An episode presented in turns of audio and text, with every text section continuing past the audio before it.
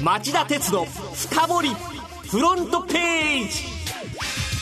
皆さんこんにちは。番組アンカー経済ジャーナリスト町田鉄です。皆さんこんにちは。番組アシスタントキャスターの津田まりなですえー、今週月曜大変嬉しいニュースが飛び込んできました、はい、京都大学特別教授の本庶佑さんが今年のノーベル生理学医学賞受賞者に選ばれました。はい。あの日本生まれで受賞時にアメリカ国籍だった南部陽一郎さん、はい、中村修二さん、はい、イギリス国籍だった和夫石黒さんの3人を含めると日本人のノーベル賞受賞者はこれで27人になりました、はい、本庶さんの受賞理由は受賞理由は免疫抑制の阻害によるがん治療法の発見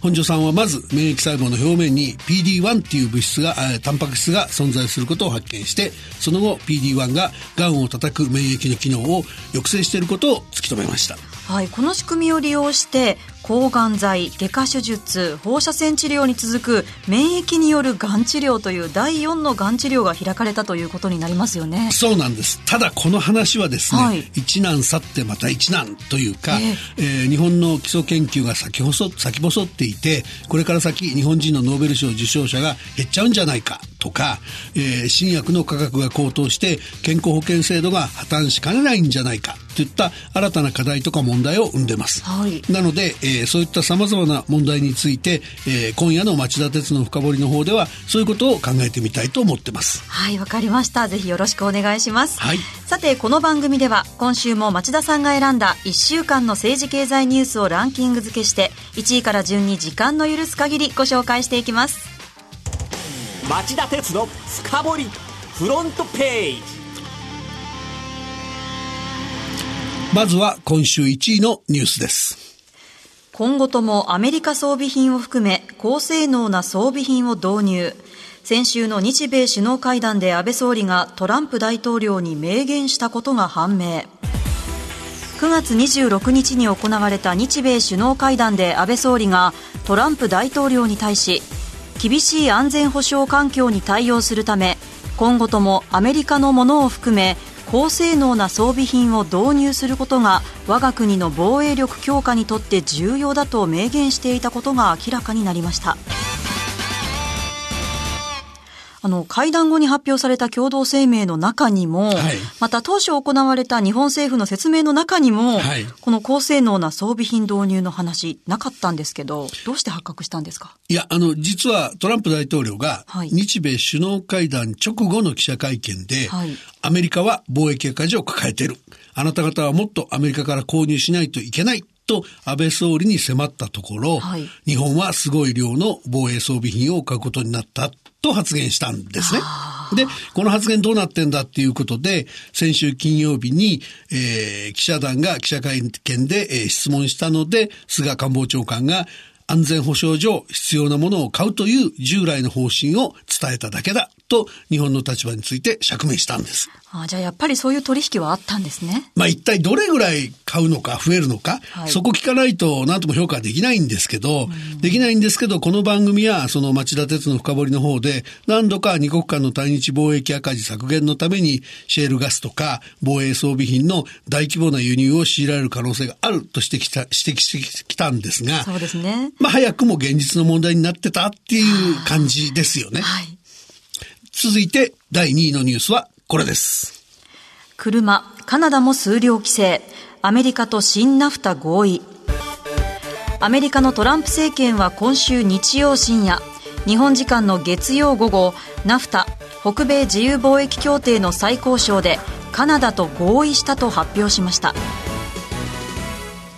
のアメリカは8月下旬にメキシコと貿易協定見直しを大筋で合意し、はい、で、今回カナダと合意しました。はい、今回の新しい協定の名前は USMCA、アメリカ、メキシコ、カナダ協定で、うん、フリートレード、自由貿易の文言がなくなっちゃってるんですけど、町田さん、この動きをどうご覧になりますか？まあ当たり前っていうかですね、はい、その新協定でも3カ国の枠組み自体は維持されるんですけど、はい、その内容は今まさに、えー、ニュースで言ってくれた通り、アメリカへの車の輸入台数に数量規制かけるとか、はい、管理貿易の色彩がすごく濃いですよね。はい、で、その数量規制は世界貿易間ルールに明確に抵触します。から、だから今後アメリカ、あの、アメリカの要求に対して日本やヨーロッパが屈するようだと、はい、世界の重武器体制は、えー、衰退の坂を転げ落ちる。ことになりかねない。で、えー、当面の焦点はですね、アメリカの議会が新協定を批准するかどうかに移ります。新協定の、えー、実施法案の審議はおそらく年明け以降になる見通しなので、11月の中間選挙で民主党が議会多数派を奪い返せば、先行きが読めなくなると。そういう可能性はまだありますよね。なるほど。あの、具体的にはどんな数量規制が盛り込まれているんでしょうか？あのね、通商代表部 USTR が公表した新協定の条文とか付属文書によると、はい、トランプ政権が安全保障を理由に導入を検討している自動車への25%の追加関税の適用除外要件として、カナダ、メキシコからの乗用車輸入に、それぞれ年間260万台っていう数量規制枠を設けて、はい、で、その枠内であれば交換税は課さないと明記しました。ただし、えー、小型のトラックの方は、えー、この対象外だと。で、一方ですね、その自動車部品にも数量規制枠を設ける。それから相手国の通貨安誘導を防ぐ為替条項も入れる。から域内の、えー、部品調達比率を、えー、62.5%から75%に引き上げる原産地規制の強化。はい、さらにその部材の40から45%は時給160ドル、まあおよそ1800円以上の地域で作るよ。つまりアメリカみたいな、ね、あ、ごめんなさい、16ドル、はい、あの、およそ1800円以上ですね。はい、えー、つまりアメリカ国内みたいなところで作れという賃金条項なんかも入ってます。はい、で、ナフタを前提に北米に進出した日本の自動車メーカーは生産調達戦略の見直しが必至って感じですよね。はい、わかりました。続いて3位のニュースは第4次安倍改造内閣が初閣議で内閣の基本方針を決定。すべての世代が安心できる社会保障改革など5項目を盛り込む。第4次安倍改造内閣が火曜の夜に発足し初閣議で社会保障制度の改革など5項目を盛り込んだ内閣の基本方針を決定しましたこの5項目どんなものなんでしょう？えー、1が復興、国土強靭化の推進。はい、2が頑張った人が報われる経済成長。はい、3が全ての世代が安心できる社会保障改革。はい、4が美しく伝統ある故郷を守り、次世代に引き渡す。うん、5が新しい時代のアジア太平洋の平和と繁栄の礎を築く。あなんか聞いてる限りは聞こえはいいんですけど、内田さんこの5項目に対するお考えは、いや、あの、要するに、またしても来年の参議院選挙、選挙優先っていうことを意識してて、はい、聞こえのいい政策ばっかり優先する姿勢を取ったのが、ちょっとどうかなって感じですかね。はい、あのね、例えば社会保障改革見てもですよ、はい、教育の無償化、希望出生率1.8、えー、介護離職ゼロ、生涯現役社会の実現、聞こえのいい方針がずらっと並んでんですけど、はい、一方でね、一般会計の歳出が3割超えて膨張していて、はい、財政の持続性はもうむちゃむちゃ影さしてるわけでしょ？そうですよね。なのに社会保障費の削減には一言も触れてないと。これじゃあ最後まで懸案を先送りする内閣で終わっちゃうなって懸念せざるを得ないですよね。はい。それでは4位のニュースはこれです。長期金利0.155%に上昇。マイナス金利の導入決定以来の高水準木曜午後の債券市場で長期金利が一段と上昇しました指標となる新発10年物国債の利回りは前日比0.02%高い0.155%と日銀がマイナス金利政策の導入を決めた2016年1月29日以来の高い水準をつけました。増田さん、この動きどうご覧になりますか？あの、黒田日銀はですね、はい、マイナス金利政策の維持掲げてますよね。はい。それで、その許容する長期金利の水準っていうのは、0%プラスマイ、プラスマイナス0.1%程度なんですよ、はい。で、これをちょっと超えちゃったっていうのが昨日の動きで、えー、まあ、長期金利の上昇って経済に影響を与えるだけじゃなくて、はい、高値圏にあるニューヨークや、えー、まあ、影響がすごく大きいですから、はい、高値圏にあるニューヨークや東京市場の株高だけじゃなくて、こちらも注意深く見守っていく必要があるかなっていう感じですね。すね続いて5位のニュースはテスラのマスク会長、証券詐欺問題で SEC と和解し、会長を退任。証券詐欺疑惑をめぐってアメリカの SEC 証券取引委員会は先月29日電気自動車大手テスラ社のイーロン・マスク CEO 兼会長と和解したと発表しましたマスク氏が会長職を辞任するとともにマスク氏とテスラ社がそれぞれ2000万ドルおよそ23億円の制裁金を支払うことによりマスク氏が CEO 職にはとどまることが許されました。このマスクさんの証券詐欺疑惑どんなものでしたっけ？あの、問題になったのは、マスクさんが個人的なアイデアに過ぎなかったにもかかわらず、市場から、えー、テスラ株を買い入れて非常上化するっていう、えー、計画をツイッターで個人名で発信したことですよね。はい。で、えー、SEC は記者会見でマスク発言は明らかに偽りで、投資家をミスリードしたとして、証券詐欺罪に当たると断じ、提訴していました。はい。マスクさん、これで苦境から脱することができたんですかね？いや、そうは言い切れないでしょう。SEC と和解したと言ってもですね、はい、木曜になって SEC が売り方を応援しているというような趣旨をマスクさんはしたらしい。で、これではそのマスクさんとテスラの苦境は終わらなくて、えー、同じ問題で独自の刑事捜査を進めている司法省が勢いづきかねないし、損失を被ったっていう投資家が集団訴訟を起こす動きもありますよね。はい。まずは1位から5位までのニュースでした。町田鉄の深掘りフロントページ第6位のニュースはこれです。ホンダが GM と自動運転のライドシェアで提携。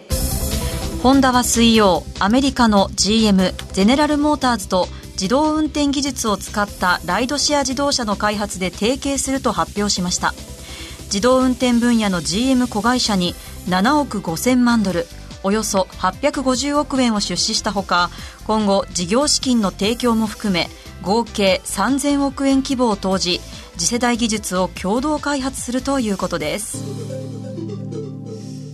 まあ、この分野の出資提携案件として見ると、はい、投入する資金規模は決して大きくないんですけども、この2社は日本とアメリカを代表する、えー、自動車メーカーですから、はい、どういう成果を上げるか注目したいですね。そうですね。それでは、7位のニュースはこれです。伊方原発の再稼働容認確定へ、住民側広告断念を決定。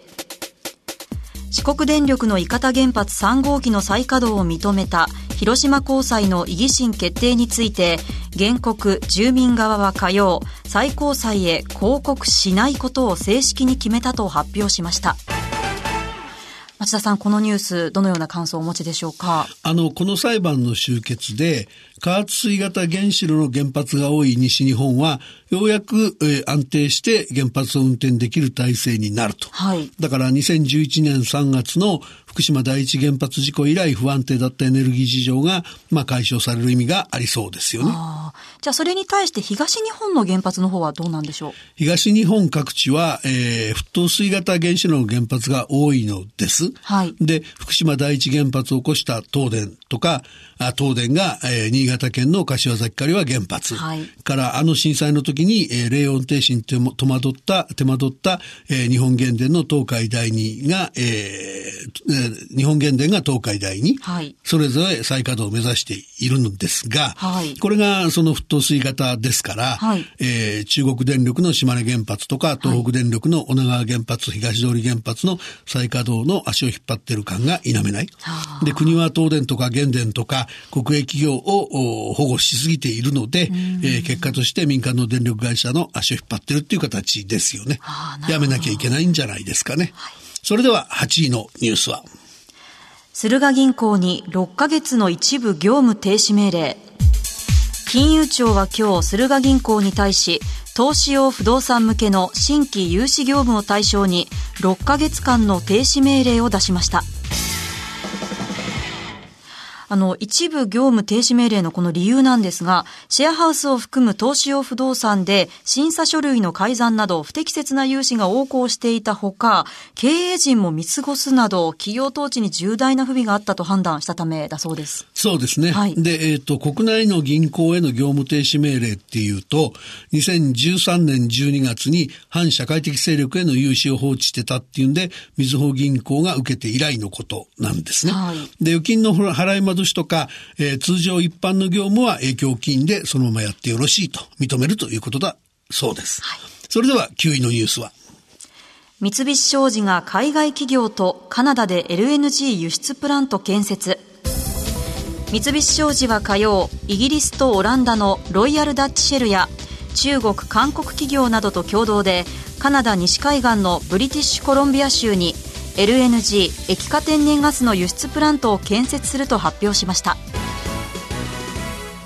開発費におよそ1兆6000億円を見込んでいるということのようです。はい。あの、これは天然ガスを液化する設備を建設するっていう計画で、はい、液化の能力は年間1400万トン、うん、日本の年間輸入量の2割弱に相当します。はい、で、200に、2020年代半ばに生産を始め、日本を中心としたアジア各国に輸出したいと。はい、で、まあ、カナダの西海岸って日本までの輸送距離が短いのが利点なんですね。ええ、あの、アメリカのメキシコ湾岸からパナマ、えー、運河を経由すると日本まで4週間かかるのに対して、カナダ西海岸からだと10日に短縮できるそうです。はい、それでは10位のニュースはこれです。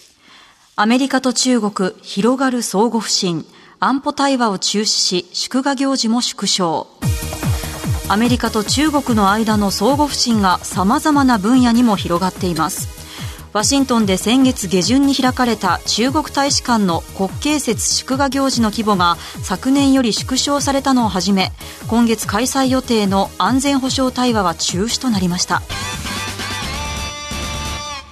この2カ国の関係の冷え込みは貿易分野にとどまらないと。えー、なので世界経済や世界平和に影を落としているっていう状況ですね。はい、わかりました。今週は10位までご紹介できました。町田さん、番外編としてご用意いただいていたニュース簡単にお願いします。はい、えー、スバルがブレーキ検査でも不正と、第三者委員会の報告書で判明したと。それから、えー、5G 携帯電話ですけど、はい、来年に、えー、KDDI が一部前倒して、えー、限定地域でやりたいと。それからフェイスブックですけど、えー、またしても、えー、失態が、ま、明らかになってユーザー情報が最大で5000万人分ハッキングされちゃった、はい、データデータの、えー、危機管理が、えー、穴が開いた状態が治らないということですね、はい、で最後が国際機関や民間企業へのハッキングでアメリカ司法省がロシアの、えー、情報部員7人を起訴したという話です。はいわかりました。さてこの後夜11時からは町田鉄の深掘り。今夜はどんなお話でしょうか？今夜はえー、本庶佑さんのノーベル賞受賞という偉業を生かす2つの国家的課題とはと題してお送りします。はいそれでは今晩11時から町田鉄の今日の深掘りで再びお耳にかかりましょう。そしてこの3連休また台風の影響心配されますからね。どうか皆さんお気をつけください、はい、それではさようなら